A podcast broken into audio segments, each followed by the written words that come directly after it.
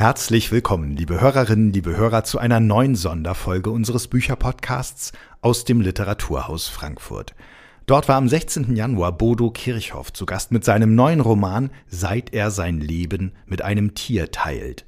Es moderierte Sandra Kegel und Alexander Fest, beratender Verleger bei DTV Bodo Kirchhoffs neuem Roman, sagte zu Beginn dieser Buchpremiere ein paar Worte, die wir Ihnen auch nicht vorenthalten möchten.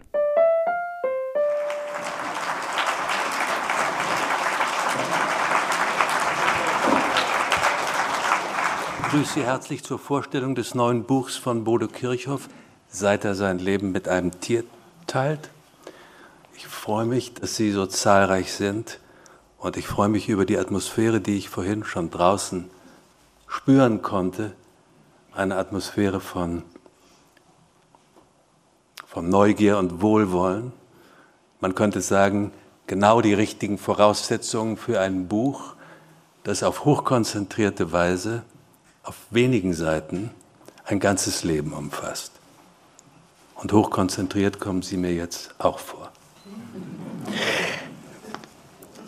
Wessen Leben?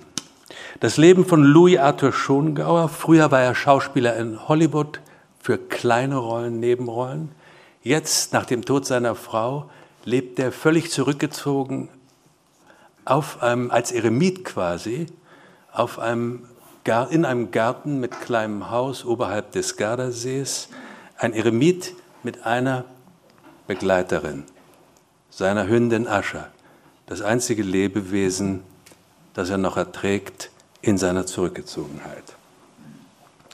Aber dann, so fangen Geschichten halt an, mit aber dann sehr häufig, aber dann tauchen auf dem Grundstück zwei Unbekannte auf, die er nicht sofort wieder loswerden kann.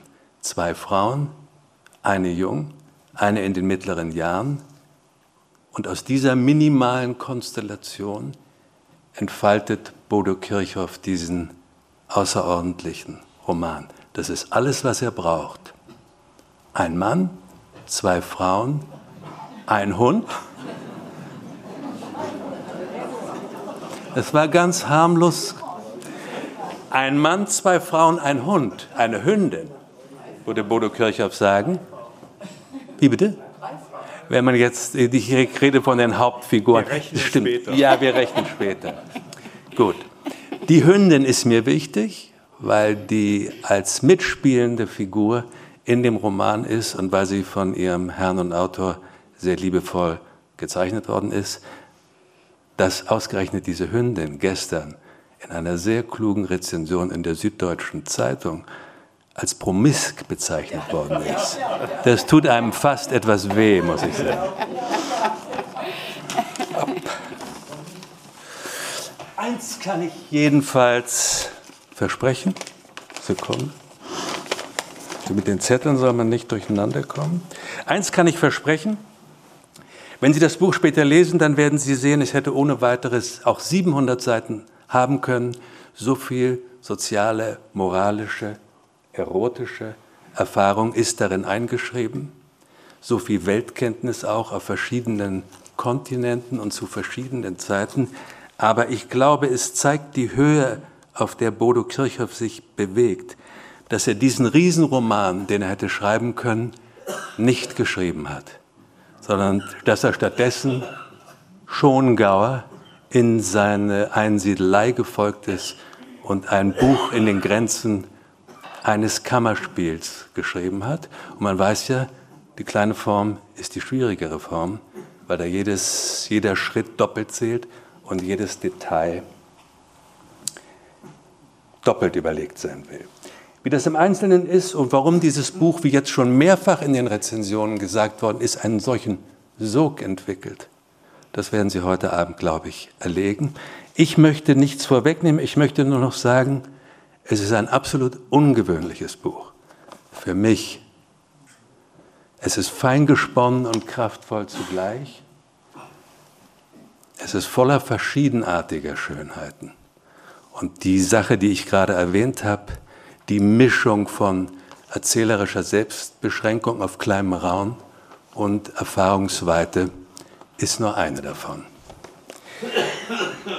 Ich möchte jetzt nur noch eins sagen, eine Äußerlich Äußerlichkeit möglicherweise, aber eine, die mir wichtig ist. Ja, dieses Buch ist etwas Besonderes, aber dieser Abend ist es auch.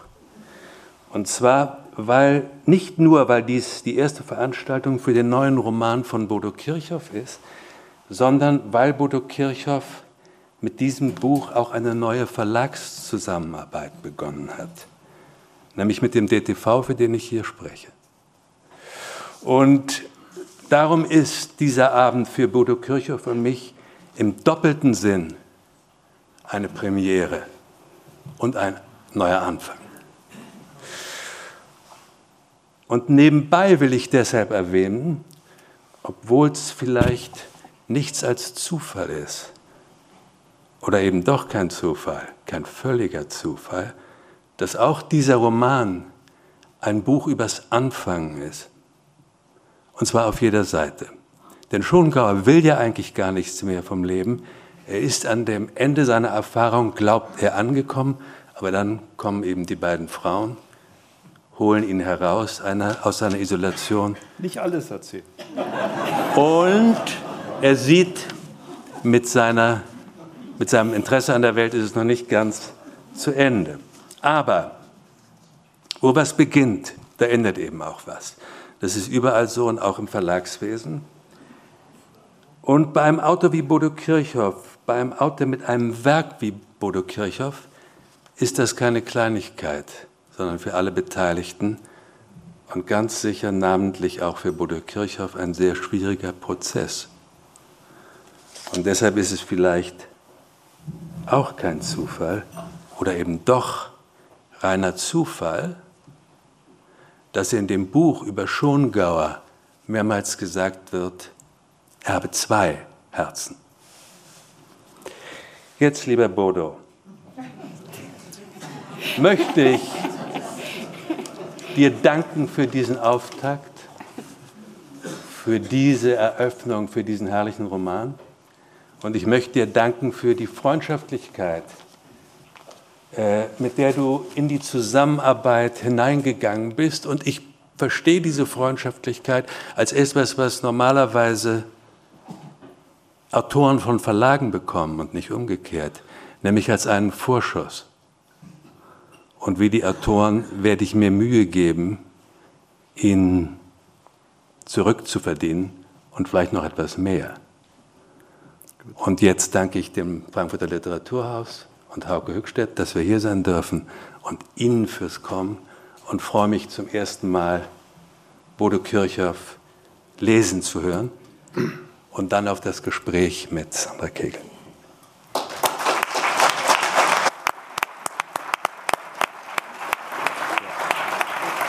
Okay. Ja, vielen Dank.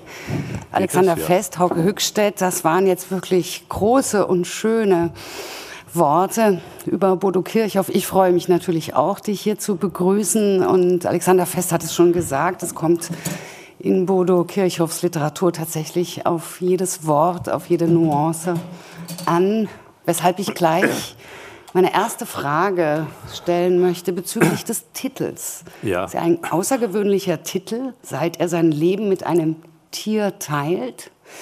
Und dieses kleine Wort seit, dieses Zeitpronomen seit, ähm, führt ja eine Zeitlichkeit in das Leben dieses Schongauers ein, dieses Mannes, der in Italien, wie ein, wir haben schon gehört, wie ein Eremit in seinem Haus am Hang äh, am Gardasee lebt.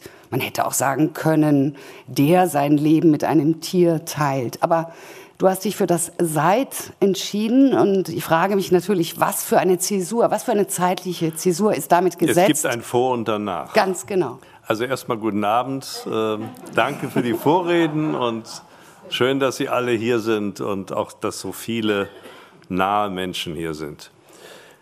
Ja, es gibt ein Vor und Danach und äh, das spielt in dem Buch eine ganz große Rolle weil mindestens eine dieser Frauen, es sind in der Tat vier, äh, zwei davon leben schon lange nicht mehr. Die eine fünf Jahre, die andere sehr viel länger. Und äh, dieses Seit ist die Zäsur zwischen der Gegenwart und der Vergangenheit. Und äh, dieses neue oder dieser letzte Lebensabschnitt, der ist eben der mit dem Hund oder mit der Hündin. Und ähm, das war mir von Anfang an wichtig. Ich, deswegen habe ich es auch Tier genannt. Ich wollte ganz bewusst äh, wirklich die Gattung einführen und nicht einfach sagen Hündin. Äh, mir schien Tier einfach als Gattung richtiger. Dieser Schongauer ist ein Mann am Mitte 70, kurz vor seinem 75. Geburtstag, der ein äh, Kinoschauspieler in Hollywood war, aber eben kein Star. Er hat nicht die Hauptrollen gespielt, sondern er war das, was man ein Supporting Actor nennt, ein Wasserträger der Kinofilme, der zwei, drei Sätze hatte. Und er hat ähm, in den allermeisten Fällen äh, Nazis gespielt. Sie kennen alle diese deutschen Kleinstrollen in Nazi-Uniformen des amerikanischen Kinos. Es war eigentlich auch ein Zufall, dass er zum Kino gekommen ist. Eigentlich ja ein Missverständnis, weil er war auf der Suche nach seinem Vater, einem amerikanischen GI. Es war ein Missverständnis, ja. Er hat äh, die haben gerade eine Szene gedreht äh, in, dem, in der Airbase, wo sein Vater war äh, wo deutsche Soldaten in so einem Gefangenenlager waren, äh, also amerikanische vielmehr, von, und die sollten dann zum Teil Deutsch sprechen und das war unmöglich und denen hat er dann irgendwie auf die Sprünge geholfen. Also Anfang war er eigentlich nur so ein Sprachcoach äh, für ein paar Dollar mehr, hätte ich fast gesagt. Und äh, dann hat man aber gesehen, dass er ein Gesicht hat, ja. Und plötzlich ja. hatte er die erste kleine Rolle und er kam nie von diesen Rollen weg. Das werden wir dann noch sehen. Ja. Wir werden gleich den Anfang des Romans hören, deswegen wollen wir nicht zu viel verraten. Ähm, es gibt eine junge Frau, Frieda, sie wurde schon erwähnt, die mit ihrem Camper vor dem Haus von Schongauer strandet, buchstäblich. Das hören wir gleich. Ja. Ist er eigentlich, ich sagte es ja schon, wir dürfen nicht zu viel verraten.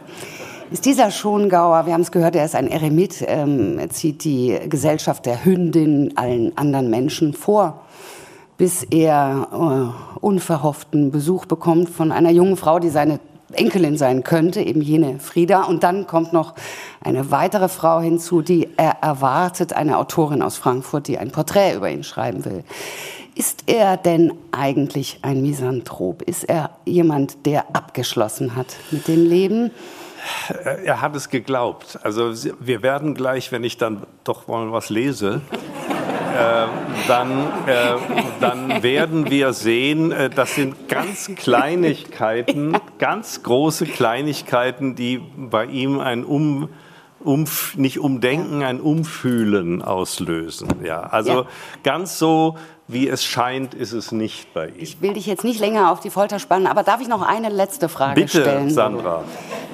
Es wurde ja gerade eben auch schon von Alexander Fest erwähnt, das Besondere an diesem Roman ist tatsächlich, dass er, wie so häufig in deinen Büchern, die ganz großen Fragen stellt, die ganz großen Themen angeht, wirklich furchtlos. Also es geht um Liebe, um Begehren, es geht um das Wissen um die eigene Endlichkeit, die Frage, wie geht man um mit dem Wissen, dass man sterben wird und dieses Datum immer näher kommt. Und gleichzeitig ist das hier in so einer unfassbar leichten äh, Geschmeidigkeit erzählt. Ähm, also dieser Gegensatz, dieser schweren Fragen und dieser leichten Sprache, war das äh, von Anfang an so von dir konzipiert, weil ich dir es zutraue, dass du, dass nichts dir einfach so widerfährt? Also ich schreibe von jedem Buch mehrere Fassungen, ja. Und die erste zeige ich nicht mal meiner Frau. Ähm, aber in, insofern liegst du ganz richtig. Äh, es war so, dass von Anfang an die Landschaft, in der das spielte, und ich war fest entschlossen, ein Buch zu schreiben, wo ich alles, was ich über diese Landschaft weiß, in irgendeiner Weise äh, einbringe, ja. Und das hat, glaube ich, dieses Moment von Leichtigkeit gebracht, weil ich mir das nicht aus der Nase ziehen muss, ja, sondern das war also immer eine Fülle da. Und aus dieser Fülle heraus ist vielleicht dieses Moment von Leichtigkeit entstanden. Dann möchte ich dich jetzt bitten zu lesen, dass wir alle von dieser Leichtigkeit Jetzt, war, jetzt muss ich die aber Leichtigkeit rüberbringen, das weiß ich jetzt gar nicht. Gut. Naja, ähm, gleich kommt, geht ja gleich hart los. Also, ähm, ich lese Ihnen ähm, das erste Kapitel. Ich habe bei dem, was ich heute Abend lesen werde, kleine Striche gemacht. Ich habe das rausgenommen, was man nur wissen muss, wenn man das Ganze liest, sondern ich habe versucht, mich auf den, auf den äh, Kern zu beschränken. Und ähm, dem Roman ist ein Wort von Michelangelo vorausgestellt. Das möchte ich Ihnen auch vorlesen. Was ist dies, Amor? das durch die Augen ins Herz dringt und dort auf kleinem Raum zu wachsen scheint und sich anschickt, alles zu überschwemmen. Ein Abend im August, kurz vor Maria Himmelfahrt, oder dort, wo sich alles Folgende abspielt, Ferragosto.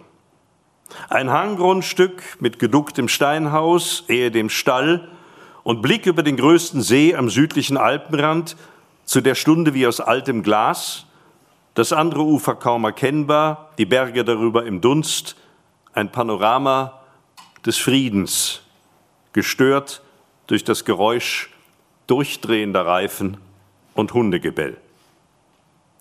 Der Besitzer des Grundstücks und Halter des Hundes hat das erregte, nicht nur bellende, auch jaulende Tier an kurzer Leine. Er kennt dieses scharrende Reifengeräusch und wie er es kennt. Und an dem Abend verliert er die Geduld.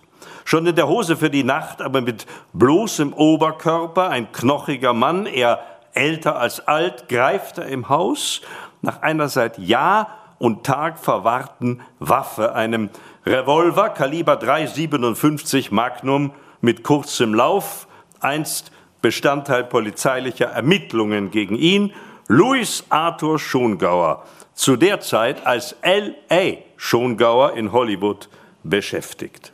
Er holt die von damals noch übrigen Patronen aus der Trommel, damit nicht noch einmal ein Unglück geschieht. Dann eilt er vors Haus, während der Hund, der eine Hündin ist, nun sogar mehr jault als bellt, ganz auf das konzentriert, was sie wahrnimmt, statt sich nur einem Gefühl hinzugeben, die Gabe um die er sie am meisten beneidet. Seit er sein Leben mit einem Tier teilt, denkt Schongauer in schlaflosen Nächten sogar manchmal daran, dass er gern als dieses Tier auf die Welt gekommen wäre. Nur mit dem Gedächtnis für Gut und Ungut, Freund oder Feind und ohne Wissen um die Zeit. Sich aus der Zeit und der Erinnerung zu stehlen, war aber schon sein Wunsch beim Umzug auf das Hanggrundstück, ein freilich frommer Wunsch bis zu dem Abend, an dem er mit einer Waffe aus seinen amerikanischen Jahren bereit ist, jemanden für immer davon abzuhalten, noch einmal eine Grundstücksgrenze zu verletzen.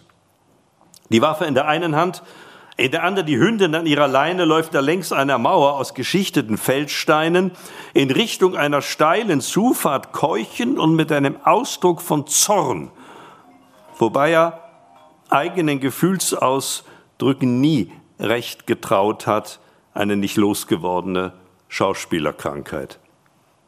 Bei zwei Zypressen, die über die halbe Höhe wie aus einem Stamm zu den Spitzen hin aber jede für sich wachsen, zögert er erneut. Noch könnte er zurück ins Haus, in ein Unsichtbarsein. Nur drehen da immer noch die Reifen eines Fahrzeugs durch, immer noch versucht da wer in seiner steilen Zufahrt auf Teufel komm raus zu wenden und verwüstet den Boden. Nun schon mit ächzender Kupplung, den ganzen Sommer geht das schon so, dass sich Leute ohne Ortskenntnis in den Hohlwegen auf dem Olivenhang verfahren, aber erstmals ist er entschlossen und zu allem entschlossen und jemand müsste ihm sagen, lass das. Lass das, beruhige dich, steck die Waffe weg.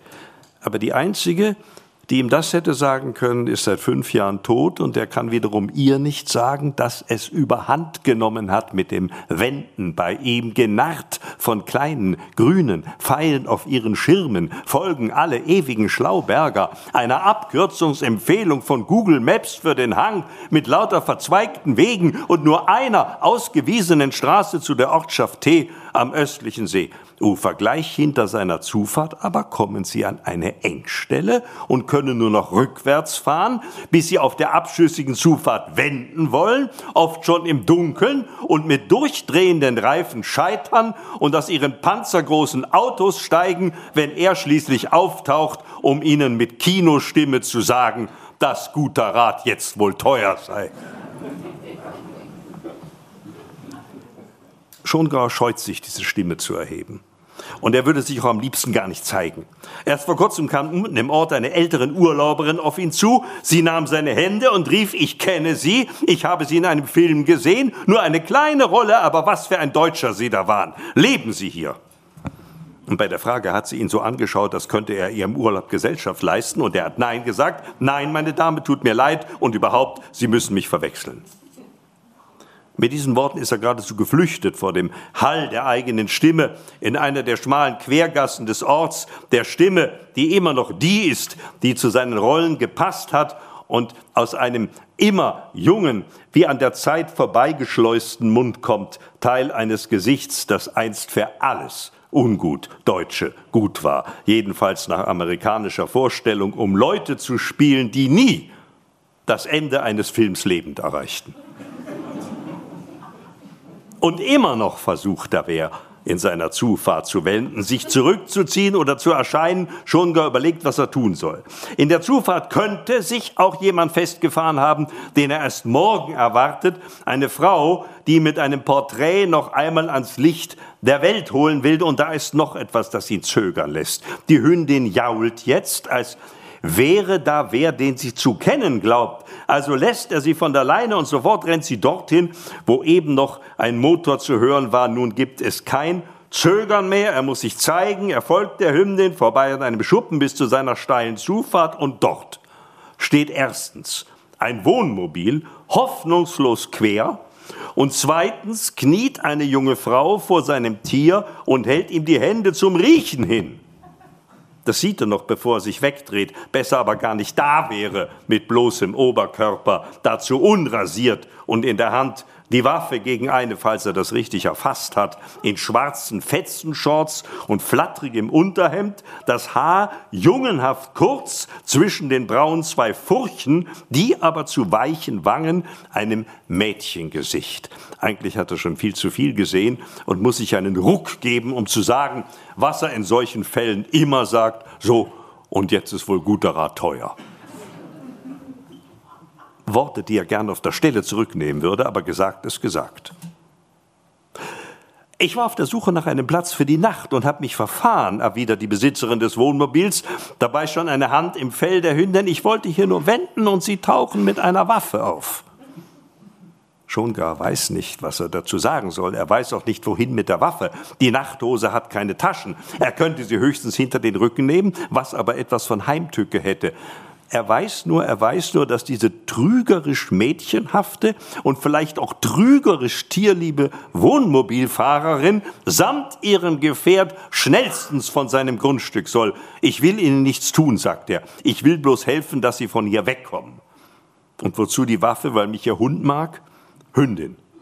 Hündin, sagt Schongauer. Und wenn sie nicht beißt und wenn sie nicht bellt, ist das kein Zeichen von Sympathie. Wofür dann? Eine Entgegnung mit ruhiger Stimme, gleichzeitig zieht sie das Gerät, das in die Irre geführt hat, aus der Gesäßtasche und macht auch noch ein Bild vom Scheitern ihres Wendemanövers. Das Wohnmobil quer auf der Zufahrt. Und ist es auch erlaubt, ein Foto von dem Hund beziehungsweise ihrer Hündin zu machen, fragt sie eine fast ironische Formulierung, wie er findet, aber der Gipfel ist, dass sie die Hündin nach deren Namen fragt, statt sich an ihn zu wenden. Hey, wie heißt du? Ihr Name ist Ascha, sagt er. Und im Zuge dieser Antwort geht die Sprache, die er hier auf dem Hang und unten am See in den letzten Jahren immer weniger gebraucht hat, mit ihm durch. Und Sie haben Sie auch einen Namen. Frieda.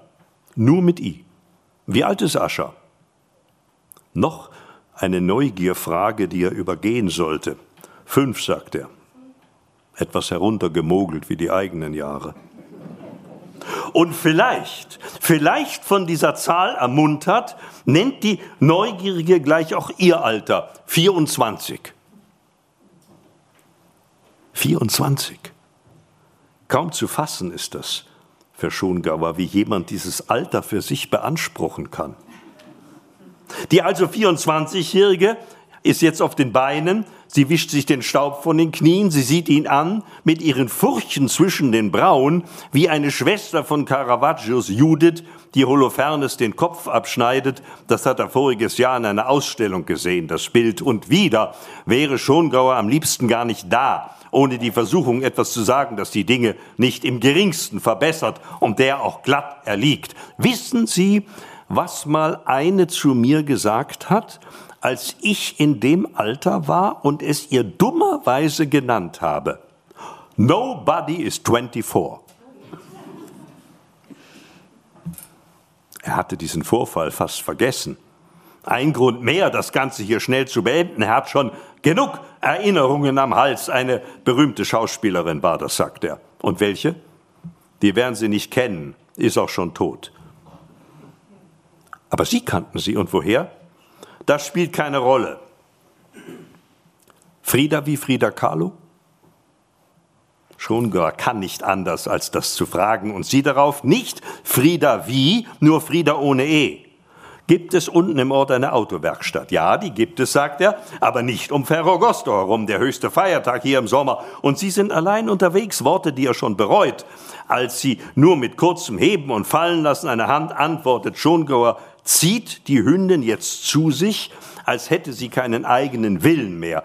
Er sieht zu dem Wohnmobil immer noch mit Gequalme aus dem Motorbereich, nur um die Fahrerin nicht länger anzusehen, als es ihm und vielleicht auch ihr gut tut. Ich nehme an, die Kupplung ist am Ende. Kennt sie sich aus? Gerochen. Man riecht es, sagt er. Gerochen hat sie von Anfang an, sagt sie. Und noch zu meinem Namen. Ja, ich weiß, ich weiß. Es gibt und gab eine junge Mexikanerin, die vor einer Straßenbahn gelaufen ist und später ein Leben lang einen bekannten Fassadenmaler gefallen wollte mit ihren Bildern von sich als Opfer. So war es doch. Sie lächelt und Schongauer sagt, Diego Rivera, so hieß der Maler. Danke. Und Sie heißen? Noch etwas, das Sie eigentlich überhaupt nichts angeht. Und er macht ein paar Schritte und hebt die Hände, die Bitte um etwas Geduld. Ab wann ahnt man, dass jemand zum Prüfstein des eigenen Lebens werden könnte, doch nicht schon nach zehn Minuten. Die auf seinem Grundstück Gestrandete schließt zu ihm auf, inzwischen barfuß, Flipflops in der Hand, und da nennt er, als hätte er getrunken oder sich sonst wie vergessen, seinen vollständigen Namen, Louis Arthur Schongauer. Und damit Sie es wissen, Morgen erwarte ich hier jemanden. Ich dachte schon, als hier die Reifen durchdrehten, die Betreffende hätte sich im Datum geirrt. Und was hätten Sie da gemacht? Wären Sie auch mit der Waffe gekommen? Hätten Sie gerufen, Sie sind zu früh? Schon gar weiß nicht, was er dazu sagen soll, weil es irgendwie ja stimmt, auch wenn er das nie rufen würde, aber er kann so schauen und muss morgen sehr aufpassen, dass er nicht so schaut. Am besten wäre es, diese freie Autorin, wie sie sich nennt, würde gar nicht kommen.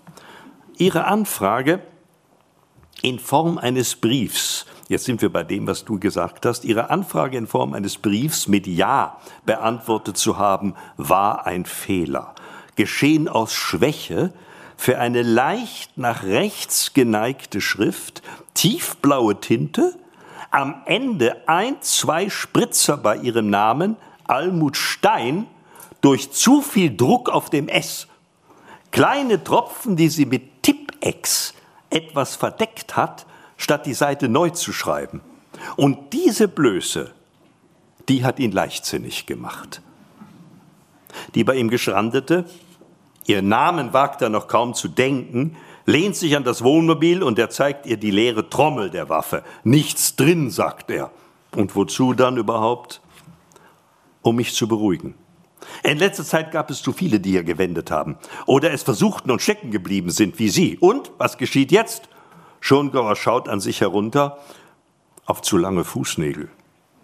Er überlegt, was am besten wäre, aber das Denken fällt nicht mehr so leicht, wenn man plötzlich zu zweit ist. Die Gedanken machen, was sie wollen, ebenso die Augen, die schon wieder zu ihr sehen, auch mit ihrer Figur erinnert sie an eine Gestalt, die es nicht gibt, den Bacchus von Michelangelo in seinem so weichen und doch stabilen, wie sie da alles an, wie sie da an ihr alles andere als neues Wohnmobil gelehnt stehend, halb zurückgeneigt, als wollte sie es in seiner Schrägstellung quer auf der Zufahrt abstützen. Und dann klingelt auch noch ihr Telefon nach einer Melodie die kaum zu ihr passt oder höchstens passt, wenn man sie näher kennt, einem sommerlich beschwingten Kirchenlied, das glaubt er herauszuhören. Schongauer geht ins Haus, während die Hündin, und er wüsste zu gern warum, bei dem Wohnmobil bleibt. In seinem Kühlschrank gibt es außer Butter, Käse und Eier nur eine Dose mit Makrelenfilets, ein Bier und zwei Flaschen Wein, den Wein schon im Hinblick auf die Frau die ihn besuchen will, einen einfachen Kustotze aus der Gegend, den wird er jetzt anbieten. Er bringt die Waffe noch dorthin, wo sie ihren Platz hat, in der Nachttischlade bei den letzten Patronen. Dann geht er die Flasche und zwei Gläser in der Hand wieder ins Freie, mit einem Gang ganz aus der Hüfte, auch wenn die auf ihre Art knirscht. Er ist so gut wie 75 und bis auf diesen Gang, seinen Mund und die auch verwirrende Stimme passt alles an ihm dazu. Sein Haar ist grau bis weiß, das Grau-Weiß einer Asche wie der, in der die Hündin gefunden hat, halbtot als Welpe, gewärmt von der Asche, daher ihr Name. Seine Augen, früher leinwandtauglich, inzwischen durch Falten verengt, haben die Farbe von altem Laub mit einer Spur Rot darin. Schongauer kennt ihre Wirkung, nur glaubt er nicht mehr an sie. Er glaubt er, dass seine Augen eintrüben oder warum verschwimmt das Geäst der Oliven, unter dem Frieda telefonierend hin und her läuft, wie um der Person am anderen Ende damit auszuweichen, einer, der sie halblaut erklärt, wo sie fest sitzt und sogar bei wem so einem sagt, sie stell dir das vor, der was mit berühmten Schauspielerinnen zu tun hatte, Louis Arthur Schongauer sein Name da hat er nun gar nicht aufgepasst. Da hat ihn die eigene Sprache überrannt, auch weil er aus der Übung ist, mit Frauen zu reden. Er geht auf sie zu und als sie ihn sieht, beendet sie das Telefonat auf nicht gerade freundliche Art. Schluss, ich komme hier ohne dich zurecht, ruft sie und kappt die Verbindung und schiebt das Gerät wieder in die Gesäßtasche. Mit der anderen Hand zeigt sie auf ihr Wohnmobil, ob das über Nacht hier stehen bleiben könnte. Wegzaubern kann man es nicht, sagt Schongauer. Also kann ich auch hier schlafen? Dazu steht es zu schräg. Möchten Sie ein Glas Wein? Und Frieda wiegt den Kopf, aber nickt dabei, also füllt er ein Glas und reicht es ihr. Prost, sagt er, um eins der kaum noch gebrauchten Wörter seiner Sprache zu verwenden. Und sie nippt an dem Wein, noch mit dem Glas am Mund, fragt sie ihn, wen er da morgen erwartet und ob sie bis dahin weg sein müsse. Ich kann mich unsichtbar machen, okay? Sie schaut ihn über den Glasrand an mit einem Blick wie aus alten Filmen, etwa To Have and To Have Not. Nur ist er nicht der Mann, der erweicht werden muss, um Leute nachts in einem Kahn von einer gefährlichen Insel wegzubringen. Er muss und will zu gar nichts erweicht werden und hat auch hier nur ein Boot an einer Boje, um über den See zu fahren und in der Stille vor einer Felswand zu schwimmen. Dort ist das Schöne, sogar das Gute, und er muss aufpassen, dass ihn die Trägheit seiner Augen nicht auf allzu Schönes lenkt, was sich dann ausdehnt, ihn überschwemmt. Wir werden sehen, wie Sie von hier wegkommen, erklärt er. Hauptsache, Sie kommen weg. Oder was denken Sie? Eine noch angehängte, fast schon bange Frage, mehr an sich selbst, was er eigentlich will oder nicht will, aber vielleicht doch will, dass sie nicht gleich wieder weg ist. Ich denke, Sie können du sagen antwortet die Gestrandete jetzt eine Hand an der Wange, den kleinen Finger so am Mund, dass es schon zu viel wird für das Auge und er zu dem Zypressenpaar sieht. Up to you, erwidert er und würde gern in der Sprache bleiben, die ihn miternährt hat und Teil seiner Kindheit war mit einem GI als Vater, bis der eines Tages verschwand und eine Mutter zurückblieb, die aus dem Weinen kaum mehr herauskam. Meinetwegen übernachte hier, sagt er, morgen sehen wir weiter. Schongauer nimmt noch einen Schluck Wein. Sein Blick geht von dem Zypressenpaar zu der, die schon mit ihm trinkt, und von ihrem Mund zu ihren Füßen und zu den eigenen Füßen. Die Zehennägel sollte er noch in dieser Nacht kürzen. Er nippt am Wein und sieht jetzt zu den Bergen auf der anderen Seeseite, ihrer dunklen Masse über den Uferlichtern. Schon seit ein paar Nächten gibt es dort Wetterleuchten. Bei zunehmender Schwüle noch in der Woche, vielleicht schon übermorgen, wird der große August-Sturm niedergehen. Er kennt das, seit er auf dem Hang wohnt. Ob das ein wichtiger Besuch sei, den er erwartet, fragt Frieda, und er sagt, es sei nur eine Autorin, die etwas über ihn schreiben wolle. Mehr sagt er dazu nicht was das Wenige nur noch vergrößert. Und Sie oder du, was tust du so im Leben? Was ich tue? Sie lächelt für einen Moment in ihren Fetzen von Kleidung, auf einmal wie herausgeputzt. Auch schreiben, sagt sie, aber über meine Reise. Und warum schreibt eine Autorin über Sie? Sind Sie wer? Sind Sie bekannt? Mit einem zweiten Lächeln kommt das eine von der Sorte, du erzähl mir nichts. Und da ist er versucht, ihr erst recht etwas zu erzählen, eben, dass man in Hollywood-Filmen mitgespielt hat, aber immer nur Kurzrollen als Nazi-Deutscher, ein Supporting Character für die Stars. So, und du schreibst also über deine Reise, sagt er, und riskiert erneut einen Blick.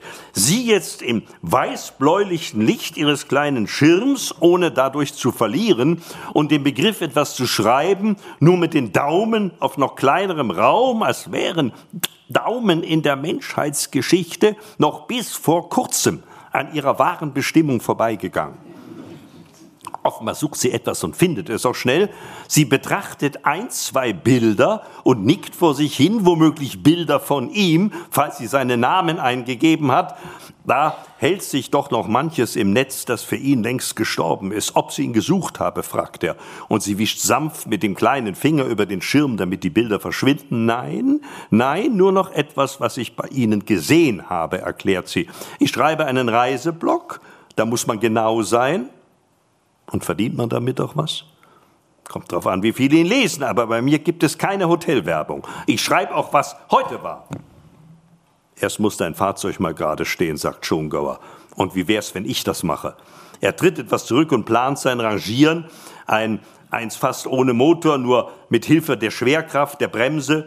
Auch wenn er selbst kein Auto mehr hat, kennt er jede Ecke der Zufahrt. Geh du besser beiseite, sagt er beim Einsteigen, falls das Ding kippt aber das knochenfarbene Wohnmobil bleibt auf seinen vier Rädern bei dem Manöver mit nur wenig Unterstützung durch den Motor, damit nicht noch mehr kaputt geht, aber umso mehr Geschicklichkeit am Steuer und Gefühl für die Fußbremse. Schongauer lenkt es in eine horizontale Position mit der Front zu einem Brunnen zwischen Haus und Schuppen.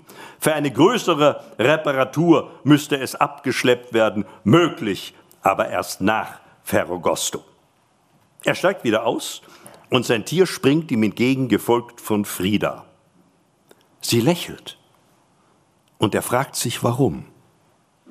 Irgendwie überrennt sie ihn, ohne viel zu tun, wie ihn auch Almut Stein still überrannt hat mit ihrem handgeschriebenen Brief am Ende die Blöße der überdeckten Tintenspritzer, mit der sie offenbar leben kann.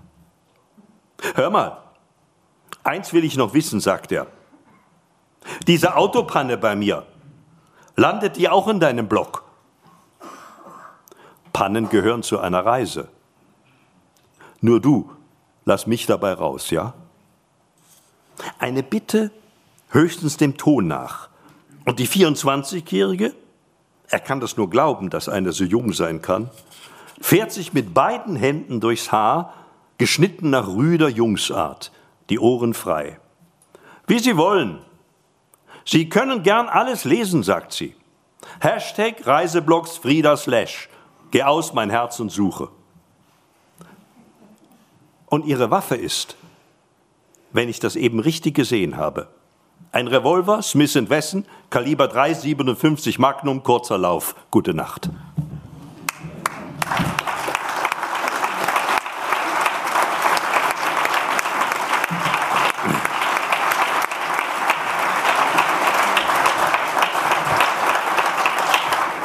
Ja, vielen Dank. Frieda ist also wie ein Wirbelsturm in die Einsamkeit von Schongauer eingebrochen. Du hast eingangs gesagt, diese Leichtigkeit der Sprache hat etwas mit der Landschaft zu tun, mit dieser norditalienischen Landschaft, die du so gut kennst. Sie alle wissen, Bodo Kirchhoff lebt im Winter in Frankfurt und im Sommer nimmt er Quartier mit seiner Frau zusammen in Italien am Gardasee in einem Haus am Hang mit Hohlwegen und es gibt da auch einen Hund, eine Hündin. Aber im Roman selbst nennst du die Örtlichkeit nicht. Der Ort ist Tee, das, der See, der Gardasee ist der größte See Italiens, der tiefste See. Also man kann es äh, erkennen. Man kann es erkennen. Aber warum? Ja, ähm, ja warum? Gibst du ähm, uns. Das hat verschiedene Gründe. Also einmal, äh, ich finde das äh, Wort Gardasee, das ist so ein bisschen, klingt so ein bisschen wie Mallorca. Also man muss da sehr aufpassen. Äh, ich mag es auch nicht italienisch, sondern es ist einfach der große See. Und ich versuche eher, den See zu beschwören, indem ich von ihm erzähle. Und äh, steht ja im Klappentext, dann weiß man es. Und ähm, das andere ist T. Ich, natürlich könnte ich auch Torri sagen, ja. Aber erstens weiß man nie, vielleicht wird das Buch ja mal ins Italienische übersetzt, ja. Und Sie glauben nicht, was dann los ist äh, in Torri, ja. Und da muss ich, das ist sozusagen ein, ein winziger kleiner Schutz.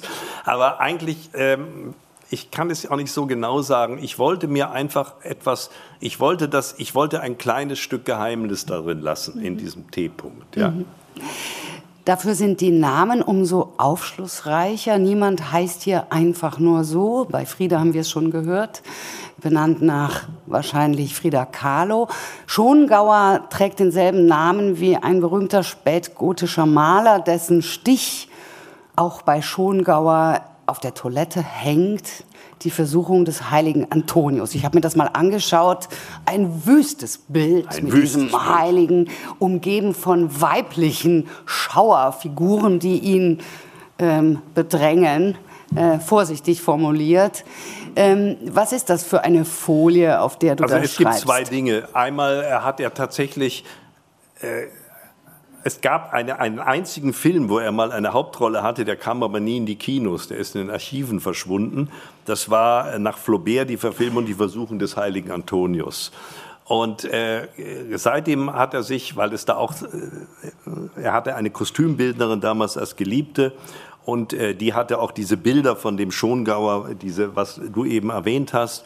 Und äh, er hat seitdem, weil er von, der, von seiner Herkunft her wäre es nicht, Entschuldigung, nicht undenkbar, dass er ein Nachfahre ist. Das ist so eine kleine fixe Idee, die er hat. Das andere ist aber, dass er natürlich in diesen Bildern etwas entdeckt, was er immer erlebt hat als Kleindarsteller, dass er doch, äh, weil er eine imposante Erscheinung ist, von allen möglichen Leuten bedrängt wurde. Und er hat sich dieses Bild, also einen Druck davon, aufs Klo gehängt, und zwar so, was, wenn man dort sitzt, buchstäblich da hineinschaut. Man kann diesem Bild nicht ausweichen auf dem Klo und das spielt dann auch später eine Rolle in dem Buch. Ja, ja das Klo, das ist eine Art ja. äh, Schutzort, Fluchtort. Oh ja, beim Unwetter wird. ist es der sicherste ja. Ort. Ja. Und Flaubert, glaube ich, ein Exemplar vom Flaubert liegt auch auf der Toilette, wenn ich mich recht erinnere. Richtig, Diese ja. Erzählung handelt ja davon, wie, wie man mit Hilfe von Religion womöglich den eigenen Erinnerungen äh, wie man die bändigen kann. Richtig, ja. Äh, das ist etwas, was alle Figuren hier umtreibt, ähm, nicht nur Schongauer, sondern eben auch die beiden Besucherinnen, die wir jetzt schon kennengelernt haben, die wiederum mit ihren eigenen Dämonen angereist kommen. Ähm, und vor allem sind sie so Art Sirenen, die die äh, Vergangenheit, die Geister der Vergangenheit ähm, herbei äh, beschwören. Ja. Und das sind die zwei toten Frauen, die Schongauer äh, zugesetzt Richtig. haben. Also Erinnerungssirene, ja, das ist ein schöner Begriff. Ja, ja, seine Frau, die gestorben ist, eine berühmte Tierfotografin, eigentlich eine Frau, die berühmter war als er, muss man ja, so sagen. Hat ihn, sie hat, äh, er war mal äh, auf so einer Hollywood Pool Party, äh, äh so einer zweitrangigen Hollywood Pool Party und äh, da hat, stand, stellte sich neben ihn, drückte die Zigarette im selben Aschenbecher aus und sprach ihn auf Deutsch an. Und sie hat einen ihrer ganz schrecklichen Jobs dort gehabt, nämlich so Pussy Dogs zu fotografieren, ja. Und also die so zurechtgemacht haben mit Krönchen und so weiter. Das war halt so ein Geldjob. Aber eigentlich hat Magda Reinhardt äh, elende Tiere in aller Welt fotografiert, um das Tierelend festzuhalten. Aber von irgendwo muss man ja leben. Später wurde sie dann bekannter und auch bekannter als er und hat ähm, Bildbände gemacht und so weiter. Also Magda war seine große Liebe. Sie hat ihn rausgeholt aus diesem Hollywood-Sumpf. Und er ist da mit ihr gereist um die, um die Welt äh, in, mit einfachsten Mitteln. Sie hatte so ein bisschen Geld von zu Hause und äh, lag mit ihr tagelang irgendwo im Sumpf, um, um eine bestimmte Kröte zu, zu erwarten. Mhm. Ja. Und von ihr hängt ein großes Bild im Haus eines toten Pferdes am Strand. Ja, das ist dieses Bild, äh, das habe ich tatsächlich selber sogar mal gemacht bei Dakar mit unseren Freunden und meiner Frau. Und äh, das ist ein ganz eindrucksvolles Bild. Das ist ein weiter Stand, völlig öder Strand. Da liegt das tote, aufgedunsene Pferd und im Hintergrund ist eine gewaltige Brandung. Mhm. Und das hat Magda gemacht. Dann hat sie ihn noch gebeten, er soll auf die Aufrüstung aufpassen und ist in die Brandung, weil sie immer gern schwimmt und kam aber nie mehr raus aus dieser Brandung. Ja. Genau.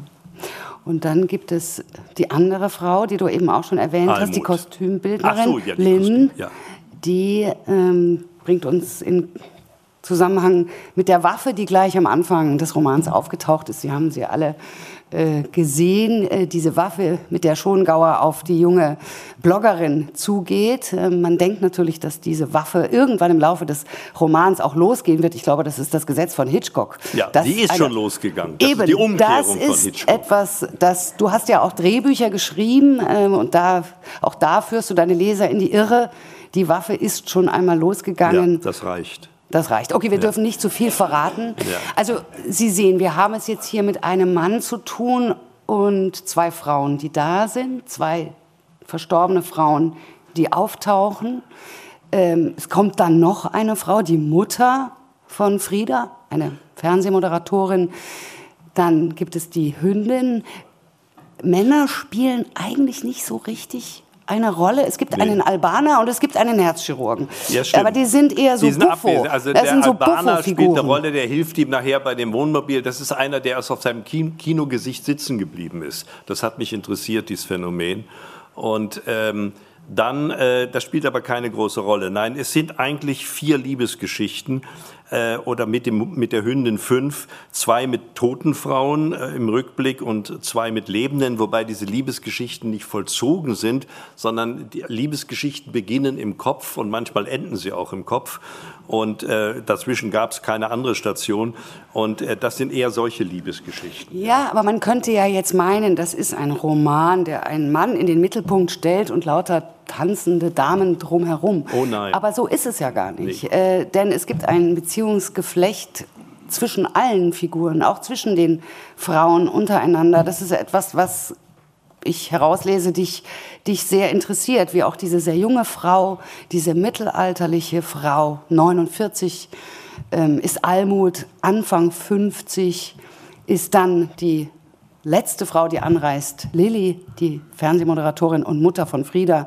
Was ist das, was dich unter diesen Frauen, äh, was dich in diesen Verhältnissen der Frauen interessiert, die auch den Mann mal ein bisschen beiseite lassen. Ja, das, das ist interessant, weil irgendwann der Mann ist irgendwann in der Küche und kocht ja, genau. und aber versucht jedenfalls irgendein Essen zu zaubern und die Frauen sitzen sind zu dritt da und äh, entsteht eine eigene Dynamik zu denen, da brauchen sie den Mann dazu nicht. Ja? Und natürlich, also äh, die Mutter von Frieda taucht auf, weil sie eigentlich will, dass ihre Tochter endlich mal studiert und nicht als Reisebloggerin herumfährt. Also die, die, obwohl die Tochter schon 24 ist, kann sie also nicht von ihr lassen und taucht auf. Aber die taucht auch auf, weil ihre Sendung gerade Sommerpause hat und da ist sie immer depressiv und muss halt irgendwas machen. Und ähm, gut, aber das Ja, sie ist aber auch natürlich eine Frau, die, hat man den Eindruck, mehr in dieser Sendung lebt. Ja, die sie, lebt in dieser sie Sendung. Sie ist quasi gar nicht so lebensfähig im, im Das stimmt, quasi die Sendung heißt der reine Leben. Tisch, ja, da ja. streiten sich Leute furchtbar ja. und am Ende kriegen sie sich, versöhnen sich wieder ja. und wenn die Sendung vorbei ist, streiten sie wahrscheinlich wieder. Und äh, das, das ist so ihr Leben, ja. Aber das ist wirklich nur so Passagier. Ja. Es ist aber, es gibt da schon eine Analogie zu Schongauer, äh, Zum einen, weil es natürlich etwas mit Darstellung, mit Theater zu tun Ja. hat. Das ganze, die ganze Erzählung ist ja eine Theatererzählung. Das ja, ist das ist ja Tür auf, Tür zu. Immer kommt jemand rein, Ja, kommt, Äh, verändert die Situation. Und Schongauer ist eigentlich eine tragische Figur, würde ich sagen, weil er ähm, durch, seine, durch sein schönes Aussehen, sein schönes Gesicht, seine rehbraunen Augen, heißt es, glaube ich, an einer Stelle. Weil die kalt sind. Ja, dafür, Kalte da ist er interessant für den Film, aber Schongauer wird eigentlich nie in die Situation gebracht, sich selber als etwas zu beweisen, äh, als etwas, also er, er, er kommt durch Zufall zum Film, Ja, ja, ja. kommt er- dort mit seinen kleinen Rollen Ja. auch durchs Leben, aber er wird, er, er, er, bekommt eigentlich nie eine charakterliche Größe. Nein, nein, ist das ziemlich spät im Leben. Er hat jetzt eine Chance. Jetzt, ja, das, das, Ja. auch das wollen wir nicht verraten, das Ende. Aber ähm, ziemlich lange hat er sich ja doch ziemlich so durchgewurstelt, äh, was glaube ich schon auch dazu führt, dass er so, so wahnsinnig zumacht. Ja, also äh, wir werden jetzt als nächstes, lese ich eine andere Passage, wir sind jetzt dann auf dem See. Äh, Also Almut, bei ihrem ersten Besuch erstmal verfährt sie sich furchtbar. Ich muss vielleicht dazu sagen, das Buch wäre nicht entstanden, wenn bei uns nicht dauernd Leute gewendet hätten und Wohnmobile stecken geblieben wären. Also das spielte schon eine große Rolle. Das war ein, ein Gesichtspunkt und das andere war, dass eine nicht unbekannte äh, Journalistin mit mir ein Porträt machen sollte und sich auf diesem Hang hoffnungslos verfahren hat. Und dann habe ich sie irgendwie, dann musste ich loflaufen bei 40 Grad und habe sie ja irgendwann erwischt.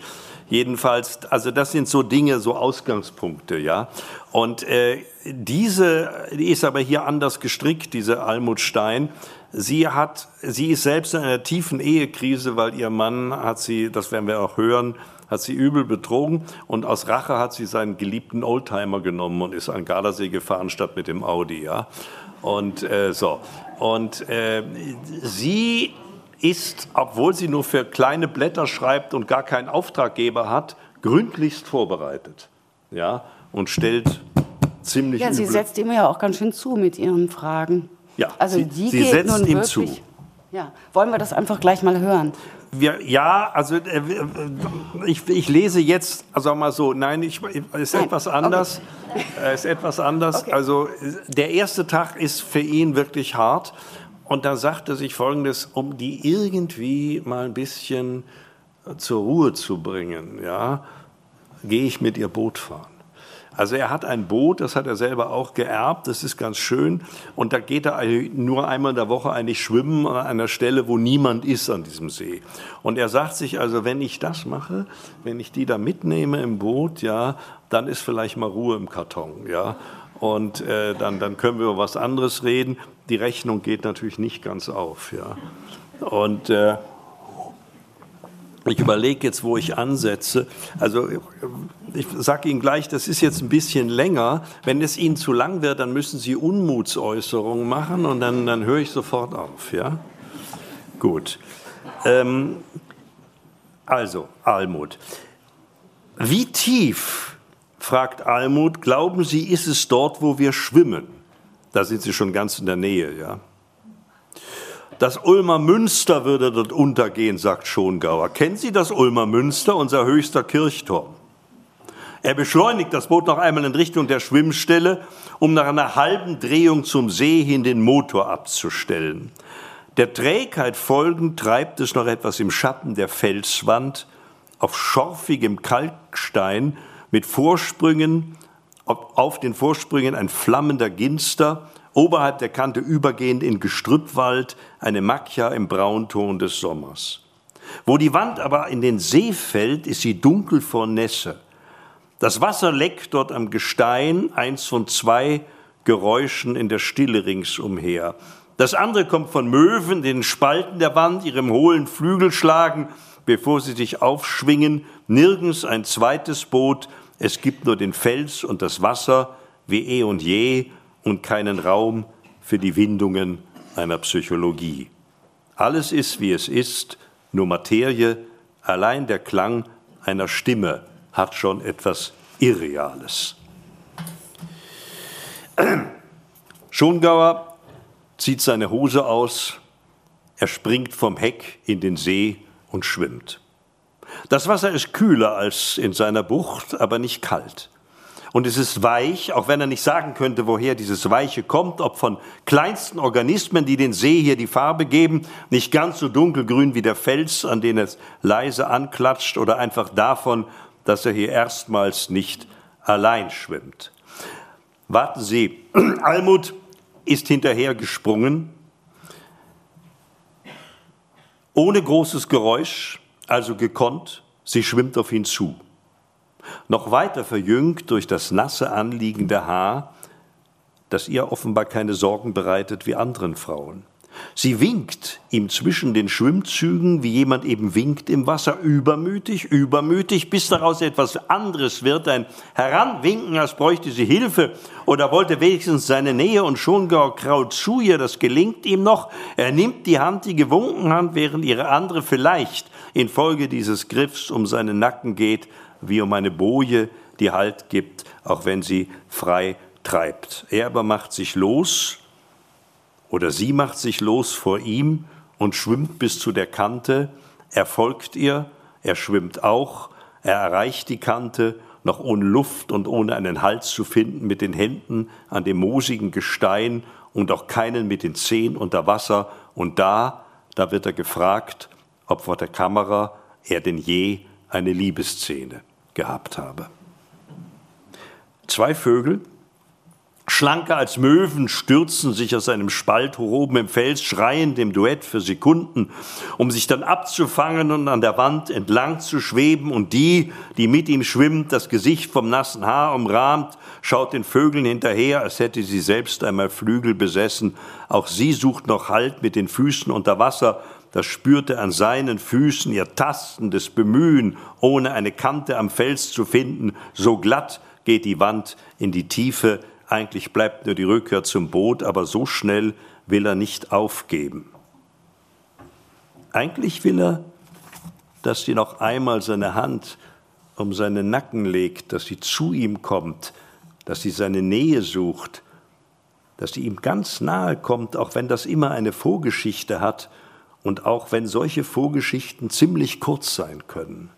Bei Magda waren es nur wenige Stunden am Ende aber dadurch verzögert, dass sie vor seinem Sofa eine Ameisenstraße entdeckt hatte und, so nackt wie sie da schon war, eine Art Aussiedlung aus dem Haus durch eine gelegte Strecke aus Zuckerkörnern arrangiert hat, bis es nur noch Nachzügler gab und er sein Ameisenpulver verbrannt hatte, so wollte sie es, um dann umso mehr ihn zu wollen auf dem Sofa mit einer Beinschere, die gar nicht lang genug anhalten konnte. Almut stößt sich mit den Füßen vom Fels ab, sie kann auch Rücken schwimmen. Nein, eine echte Liebesszene, die hatte ich nie, leider nie. So eine mit Nahaufnahme der Augen und der Musik, die anschwillt, ruft er hinterher. Und weil sie vor mir, wenn sie vor mir am Boot sind, die Leiter zum Einsteigen einfach aus dem Heckteil klappen, Handtücher liegen in der Kabine. Aber bitte, was ist eine echte Liebesszene? Auf jeden Fall keine mit später darüber gelegter Musik, höchstens eine Beimusik und eine Art falscher Liebesszene, die hatte er sogar mit einer spitzbusigen Blonden, sie Chefsekretärin in einem Rüstungsbetrieb, er im Auftrag der Wehrmacht Spion zu ihr musste er abends in einem Park sagen, dass er sie wirklich liebe. I really love you, honey. Darauf sie, bist du da sicher? Ich bin nämlich schwanger. Und er, oh, aber doch nicht von mir. Und sie, von wem denn sonst? Also liebst du mich? Ja oder nein? So, do you love me? Yes or no? Und da hat er für ein einfaches Yes mit entsprechendem Blick zwölf Anläufe oder Klappen gebraucht, bis der Regisseur We take it rief. Nicht, dass ihm das genauso durch den Kopf geht, als er zurück zum Boot schwimmt, nur verdammt genau der Ton des Dialogs vor seinem Versagen. Die Schattengrenze liegt jetzt weit vor dem Boot, jenseits davon ist der See sonnenhell. Da wäre er noch im letzten Jahr einfach hingeschwommen. Jetzt muss er seine Kräfte einteilen, zumal er sich nicht wie gewohnt nach dem Schwimmen erholen kann, nackt auf dem Bug. Aber er lässt sich auch Zeit, um Almut Zeit zu geben, sich abzutrocknen und wieder anzuziehen. Er schwimmt einmal um das Boot herum, Dazu reichen die Kräfte noch. Dann erst steigt er die Leiter hoch und bekommt, er kann es kaum fassen, eins der zwei Badetücher im Blau der Bootsfarbe in die Hand gedrückt. In das andere ist Almut bis unter die Achseln gehüllt, ihre Kleidung, zuvor abgelegt auf der Plattform am Heck, ist nass geworden, sie liegt zum Trocknen auf den Polstern über dem Motorblock, ein Anblick, der ihm das Gefühl gibt, einander schon länger zu kennen als nur einen Tag.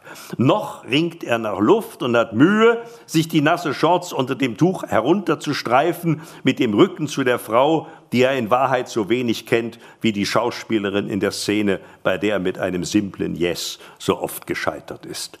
Erst mit nur einem Fuß schwankend, bevor er den anderen nachzieht, kann er schließlich aus der Hose steigen, um sich wieder umzudrehen und das Tuch um die Rippen herum fester zu schlingen, während die, von der er gern wüsste, mehr wüsste, den Kopf beugt, damit ihr Haar nach vorn fällt. Wenn Sie hier schwimmen, dann immer allein, fragt sie durch das Haar hindurch. Ja, sagt er, was denn sonst? Von Südwesten kommt etwas Wind auf und kräuselt das Wasser, ein Geschehen wie aus dem Nichts, manchmal das Vorzeichen für einen Wetterumschwung. Er kennt das, es gilt, auch den See im Auge zu behalten, nicht nur Almut, die jetzt ihr Haar auswringt. Schongauer tritt ans Steuer, er lässt den Motor an und fährt bis über das Gekräusel ins wieder glatte Wasser. Eigentlich sollte er zurückfahren, aber da ist Almut, eine Hand, im ineinander gewundenen ihres Tuchs schon an einer Seite, an seiner Seite, in der anderen Hand noch ihr Haar. Das heißt, das heißt, sie vermissen nichts, auch in den Nächten hier nicht, fragt sie. Und er fährt noch ein Stück weiter über den Bergschatten hinaus in die Abendsonne, als könnte er die Zeit anhalten, solange sie vor dem wandernden Schatten bleiben. Was soll ich denn vermissen, antwortet er, als der Motor wieder aus ist. Ich teile mein Leben mit einem Tier, auch nachts. Mal schlafen wir beide, mal sind wir beide wach, wenn draußen Katzen fauchen. Ascha rennt dann hinaus. Ich warte, bis sie zurückkommt. Nach ihren Jagden schläft sie bei mir auf dem Bett weiter, eingerollt. Ich fühle mich auch nachts nicht allein. Aber sich allein fühlen und etwas vermissen, gehört das nicht eher in die stillen Tagesstunden eine These, bei der sie ihr Haar mit den Fingern kämmt und der so erfort widerspricht. Nein, ich vermisse auch bei Tage nichts. Da gibt es meine Bäume, da gibt es den See, da gibt es ein Tier, das mich froh macht. Und ich hatte fast 20 Ehejahre mit allem, was dazugehört und hatte schon alles Mögliche und Unmögliche davor. Können wir jetzt wieder über die Filmjahre reden? Schongauer lässt noch einmal den Motor an, nach wie vor nur das Tuch gehüllt, aber die Gelegenheit, sich gleich anzuziehen, die ist verpasst. Nicht nur bei ihm, er fährt noch weiter auf den See hinaus bis zur Mitte, um diese Zeit eine leere Fläche, auch die Möwen fliegen nur selten so weit. Was möchten Sie hören? fragt er, als das Boot wieder allein von der Strömung bewegt wird, langsam südwärts. Wie idiotisch meine kleinen Rollen waren. Die Agentin, die mir diese Engagements verschafft hat, sagte einmal zu mir, als ich es leid war, immer nur den Hintergrund Deutschen zu geben, ich solle mir nichts aus der berüchtigten Selbstachtung machen, einfach die Verträge erfüllen und mich übers Geld freuen. Das hätte auch mein Mann sagen können.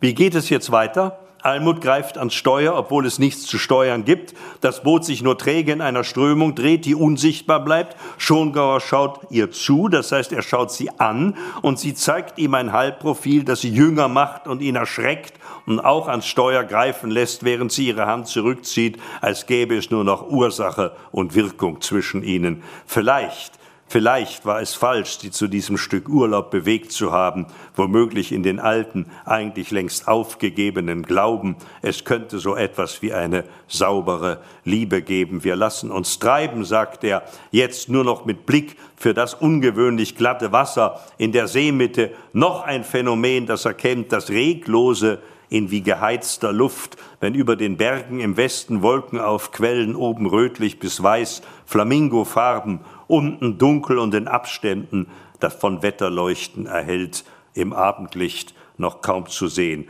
Möchten Sie ein Glas Wein Almut. Die passende Frage zu der Stunde. Er hat eine gekühlte Flasche an Bord gebracht, in einer Manschette, die sie auch kühl hält. Es gibt sogar Gläser in der Kabine. Sie könnten also anstoßen auf den schönen Moment, worauf sonst sie beide auf dem See in einem Licht wie in einer der Szenen, für die man ihn nie geholt hat.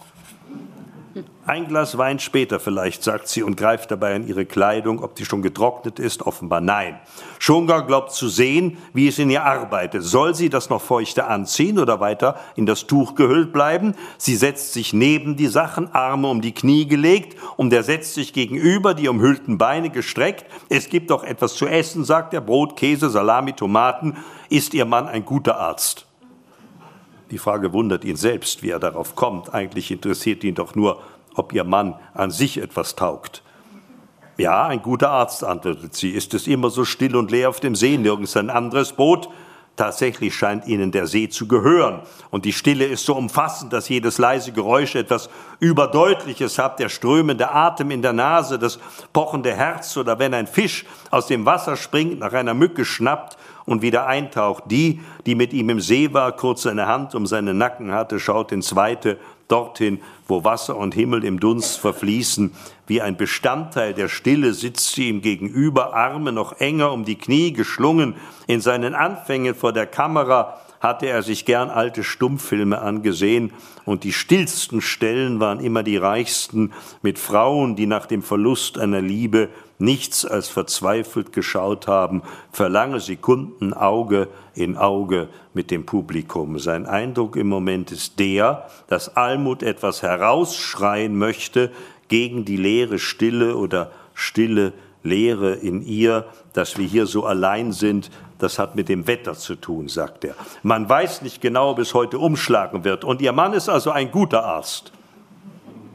Reicht das nicht? Ihre Frau war eine gute Fotografin. Dazu sah sie noch gut aus. Das hat auch gereicht. Meistens, sagt Schongauer. Und war nicht eine Frage bei zurückgelegtem Kopf, um das Haar im Nacken mit den Fingern noch weiter zu entwirren. In ihrer einen Achselmulde ist ein Leberfleck, für ihn nicht zu übersehen. Und dann schaut sie ihn an mit einer Spur von Beschämung, vielleicht weil ihre Frage zu weit ging, jedenfalls hier auf dem See, und er sagt, um das zu beantworten, müsste er sie besser kennen, worauf sie knapp an ihm vorbei aufs Wasser sieht, während die Finger nur noch langsam das Haar ordnen, sie jetzt im Ganzen einer jener Stummfilmheldinnen gleicht, in denen sich etwas angehäuft hat, das auf eine Entscheidung hindrängt, sie einsam macht, aber auch stark, für Männer unberechenbar, dazu Musik und das Untertitel oft nur ein Wort und drei Punkte. Sie lächelt in sich hinein und alles um sie herum scheint auf ihrer Seite zu sein. Der glatte See und die Stille, die warme Luft, das sachte Schwanken des Boots, ja sogar das Badetuch, das sie einhüllt. Dann aber legt sie sich die Hände an den Hals, als wäre nichts auf ihrer Seite und nur sie könnte sich zu sich halten und schaut ihn noch einmal an. Wann kennt man jemanden schon? Mein Mann hatte eine Geliebte oder hat eine Geliebte so kannte ich ihn nicht. Schongar steht auf, im Grunde kaum überrascht, das zu hören, höchstens vom Zeitpunkt, noch vor dem Wein. Er hält die Flasche und das Essen aus dem wasserdichten Sack. Er sorgt für Gläser aus der Kabine und öffnet die gekühlte Flasche. Er füllt die Gläser und reicht eins weiter. Das andere hebt er an den Mund. Woher wissen Sie das? Von ihr. Und seit vorgestern auch von ihm. Und das geht schon länger, seit Anfang des Ukraine-Kriegs ein Ausruf mit einer Stimme, die anders klingt, als wenn sie Fragen stellt, die wie hervorgegangen aus ihrer nur in das Tuch gehüllten Gestalt. Schongauer trinkt einen Schluck. Er sieht, wie sie die Unterlippe zwischen die Zähne nimmt. Er sieht auch, wie ihr Blick dabei aufs Wasser geht, weg von ihm, nur nicht ganz. Und wie sie ein- und ausatmet, als würde ihre Lunge untersucht. Mein Mann hat Medizinbedarf dorthin gefahren. Sie hat ihn begleitet. Die Gefahr rückt beide zusammen. Der Rest ergibt sich von selbst. Eine der Filmstoffe, die nie sterben. Die Extratour des Helden mit der Geliebten. Es gibt x Varianten, sagt Schongauer. Die beste in Schwarz-Weiß, Burt Lancaster und Deborah Kerr, die beiden in der Gischt bei Pearl Harbor, verdammt in alle Ewigkeit hieß der Film bei uns. Sie konnten gar nicht genug voneinander bekommen. Wieder und wieder wälzten sie sich durch den Schaum, umklammert und die Münder aufeinander gepresst. Das reicht, sagt Almut. Ich kenne den Film. Sie kenne ich nicht. Deshalb bin ich hier. Damit wir über ihr Leben reden, nicht über meins. Sonst kann ich höchstens über ihren Hund und ihr schönes Boot und den schönen See etwas schreiben.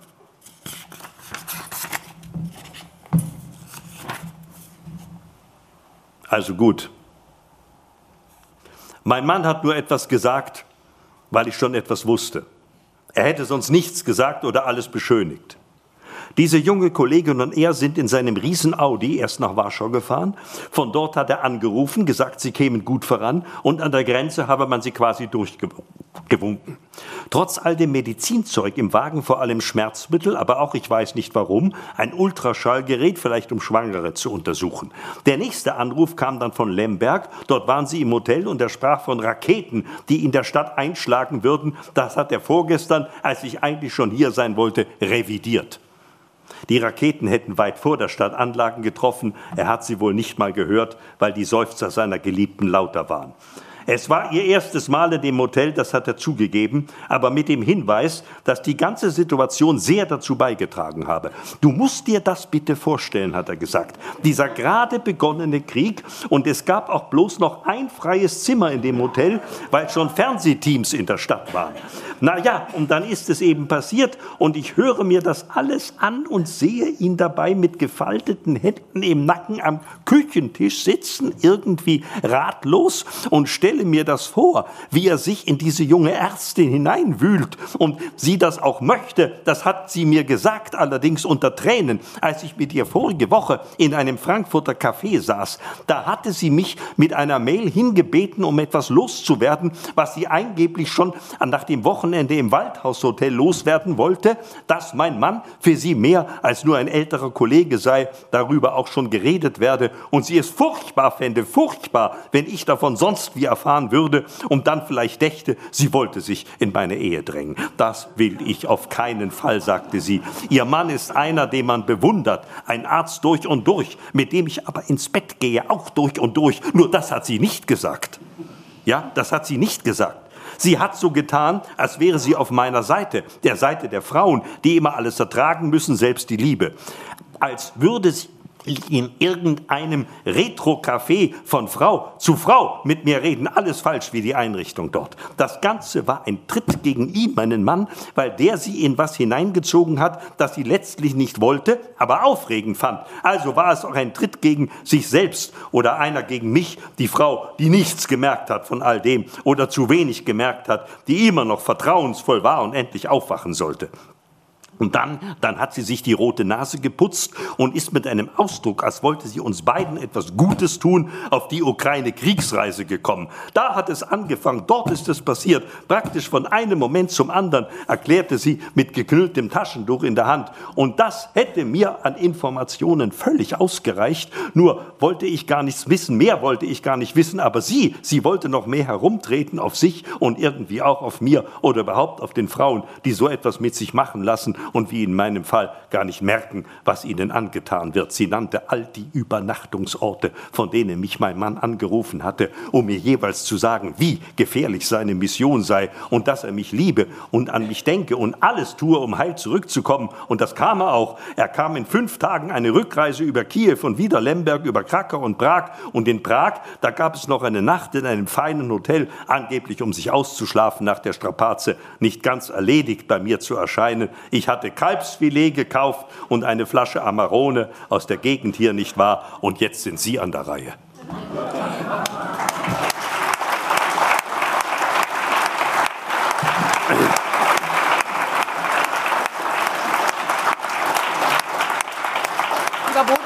Wir könnten noch stundenlang dir weiter zuhören. Die Zeit läuft uns leider ein bisschen ich davon. Dann aber eine ganz kleine noch? Zulage ja. gibt es noch später. Wunder. Später. Die, dann erlaube mir noch eine Frage ja. und dann ähm, deine kleine Zulage. Äh, diese Szenen waren ja jetzt sehr äh, schön in ihrer, in, in, insofern, als sie komplementär waren. Ja. Der Besuch von Frieda zeigt seine ganze Abwehr äh, das Verhältnis äh, zu der Frankfurter Autorin, die ihn besucht, ist nun von Neugier geprägt seinerseits. Dazwischen ähm, die Einsamkeit. Ja. Würdest du denn sagen, dass dieser Roman letztlich auch davon erzählt, dass es dann doch nicht nur von Vorteil ist, sich zurückzuziehen aus der Welt?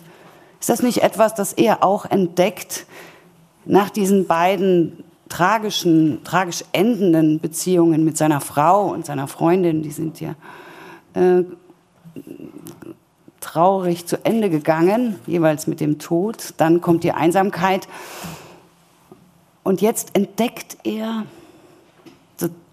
doch noch mal so etwas wie Beziehung, Nähe, Austausch. Ja, ähm, also ich glaube, dass äh, Schongauer auch vorher jemand war, der Beziehungen wollte und gesucht hat. Nur es war nach dem Tod von Magda war es einfach vorbei und er glaubte, es sei für immer vorbei.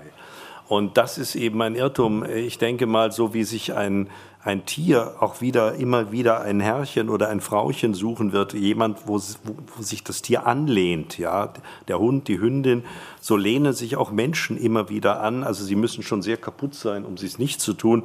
Und äh, bei Schongauer ist es nur so, dass er natürlich ähm, das ist ja seine eigentliche Tragödie, ist, dass er mehr und mehr erfährt die Begrenztheit seiner Zeit. Also dieser Mann von Almut, der da solche Dinge macht, ist ein an sich guter Kardiologe.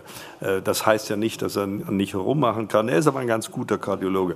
Und äh, er ruft immer dauernd an, äh, was mit seinem Oldtimer ist. Ja? Und Almut ist das schon leid, ob der, weil dann nämlich ein Sturm ist, ob der kaputt ist, ob er Schrammen hat, der hat schon welche. Und irgendwann reicht es Almut und sie gibt Schongau den Hörer und sagt, red du mit ihm. Ja. ja. Und da redet Schongauer mit ihm und äh, wie immer fällt es ihm schwer zu atmen und nach und nach kriegt er eine Ferndiagnose. Ja, die wird immer zugespitzter. Ja. Und äh, am Ende dieses Telefonats ist ihm eigentlich klar, dass es nicht mehr lange gehen wird. Ja. ja. Und äh, das ist eine sehr wichtige Schlüsselszene auch.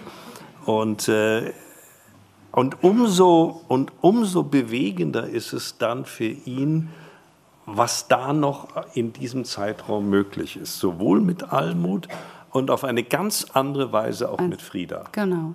Und ja. dazu, dazu kommt noch an seinem 75. Geburtstag ein Anruf, den er nie erwartet hätte, aber das sagen wir jetzt nicht. Das sagen wir nicht, Gut. nein. Ja. Ähm, ja. Und die Hündin spielt natürlich insofern auch noch eine zentrale Rolle, weil man ja anfangs denkt, sie ist sozusagen der Inbegriff von Freundschaft, Treue. Ja. Aufrichtigkeit, das ist fast das Kleistsche Marionettentheater, die kreatürliche Anmut, ja. Der Bär, der einfach äh, reine Anmut ist, weil er nicht um seinen eigenen Tod weiß. Das ist ja das, was den, das Tier vom Menschen unterscheidet. Und das ist ja, glaube ich, warum du auch hier das Tier so sehr ins Zentrum stellt. Ascha weiß nicht, dass sie sterben wird und doch ist sie eine treulose Gesellin. Das hat mich überrascht. Ja, treu, nein, treulos doch. nicht. So, ja, ja, das ist Ansichtssache. Also nein, sie, sie spürt natürlich, es gibt nicht immer nur einen Menschen. Auch unser Hund springt bestimmte oder unsere Levia springt bestimmte Menschen wunderbar an. Manchmal erfüllt mich das fast mit Eifersucht, aber, aber, aber eigentlich nicht so, äh, die sie eben kennt. Ja. Und äh, Frieda ist einfach jemand, der sehr bald mit ihr kann.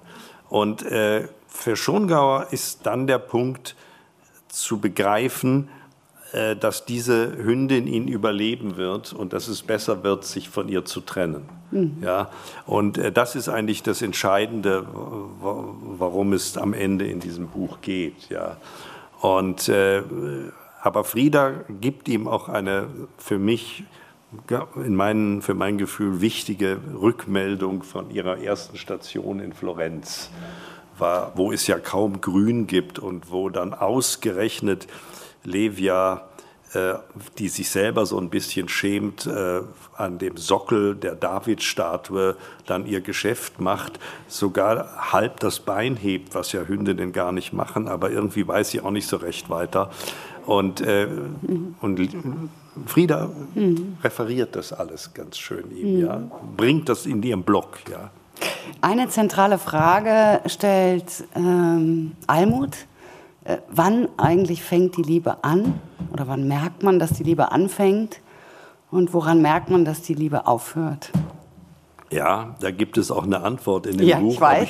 Ich, du weißt es, ob ich, ich, die jetzt so auswendig weiß, weiß ich nicht. Aber es hängt damit zusammen, äh, es hängt mit den Peinlichkeiten genau. zusammen. Ne? Das ist, wenn, man, wenn einem die Liebe nicht mehr peinlich ist, Ja, wenn, wenn, wenn bestimmte Dinge, vielleicht, aber ich finde die Stelle jetzt, glaube ich, nicht genau. Ich will auch jetzt nicht improvisieren darüber, weil ich lange nachgedacht habe über den Satz.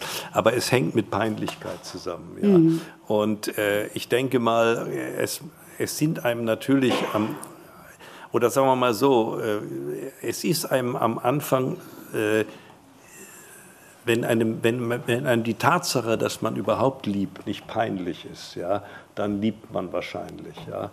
Und äh, wenn man plötzlich auf ganz andere Dinge achtet, die peinlich werden könnten, dann endet es allmählich. Ja. Und äh, so ungefähr ist das hier, ja. Ist man denn, wenn man 74 Jahre alt ist wie Schongauer, ist man denn dann, was die Liebe angeht, belehrter als, als junger Mann? Gibt es etwas, was in der Liebe zu lernen ist?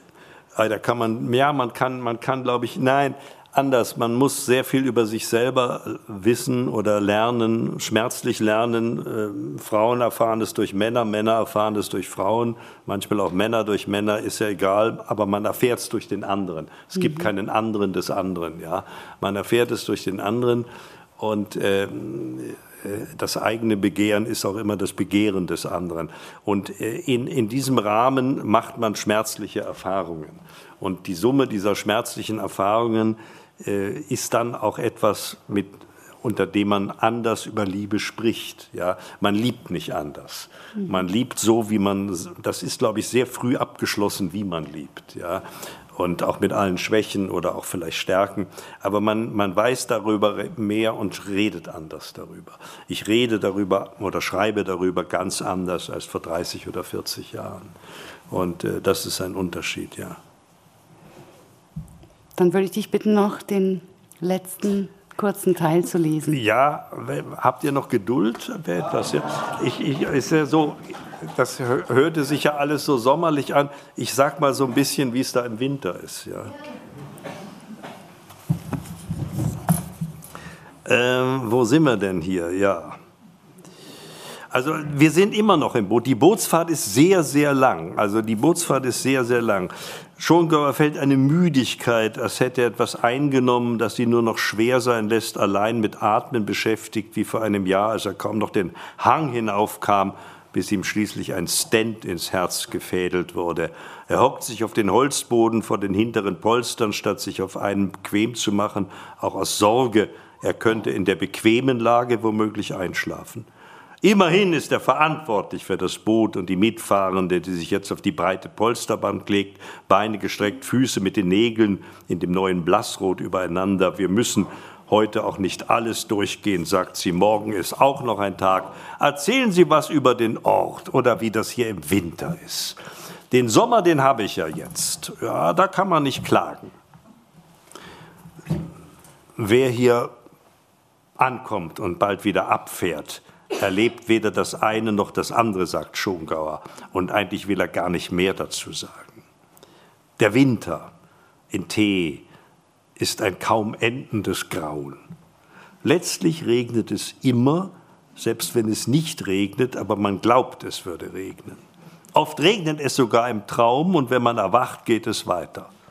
Man sieht keine Sonne, nur Regen und Nebel, auch der See ist verschwunden, nicht einmal den Ort sieht er, nur das tropfende Geäst der Oliven. Der Hang ist oft schwarz vor Nässe und wenn sich ein Mensch zeigt, dann als Steppjackengestalt.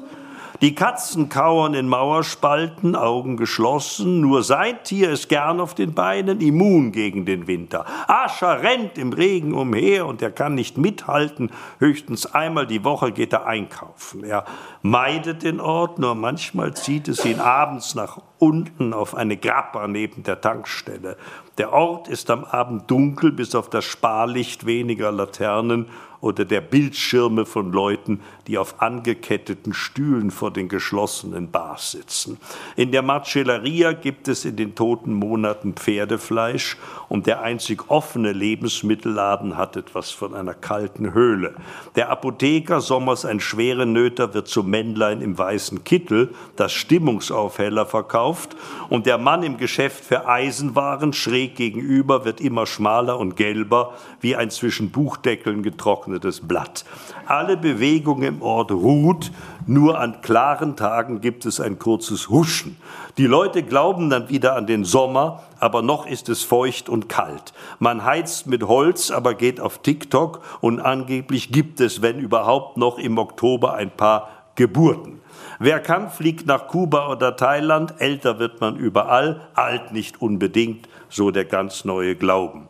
Trotzdem hat die Kirche am Sonntag Zulauf, aber eher um überhaupt noch am Leben teilzunehmen. Und die aus der Fremde mitgebrachten Schönen, die haben ihre wahre Prüfung erst im nächsten Winter. Im Sommer strahlen sie, aber das tun auch die Ansässigen, manche bis 80. Die Älteren sterben im Takt der Hitzewellen. Die Zahl der Sommergäste hat durch Corona abgenommen, soll sich aber erholt haben. Im Winter zählt der Ort 3800 Seelen, im Sommer sind es um die 10.000. Die spätere Saison gehört Bikern und Wanderern, nach Geschlecht kaum zu unterscheiden, in ihrem Dress. Am See gibt es drei Geschlechter, die neuere nicht mitgezählt. Männlich, weiblich, sportlich. Die Sportlichen machen Kitesurfen oder gehen in die Berge. Leute, die bei ihren Touren Steinböcke oder einen Wolf gesehen haben wollen, sind nicht ernst zu nehmen.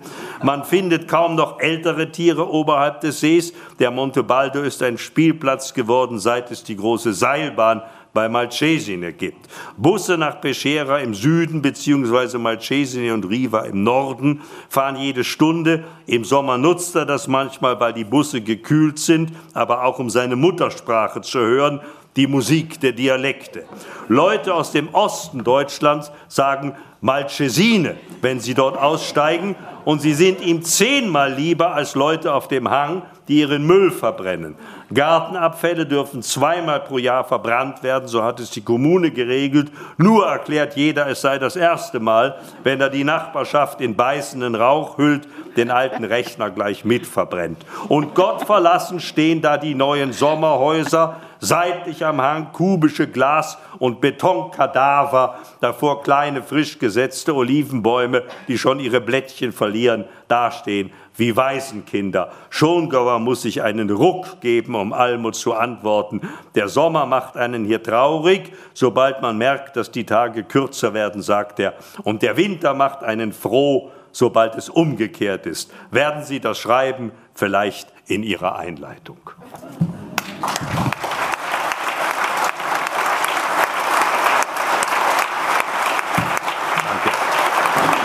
Dankeschön. Sehr. Danke. Vielen Dank. Danke. Danke. Vielen Dank.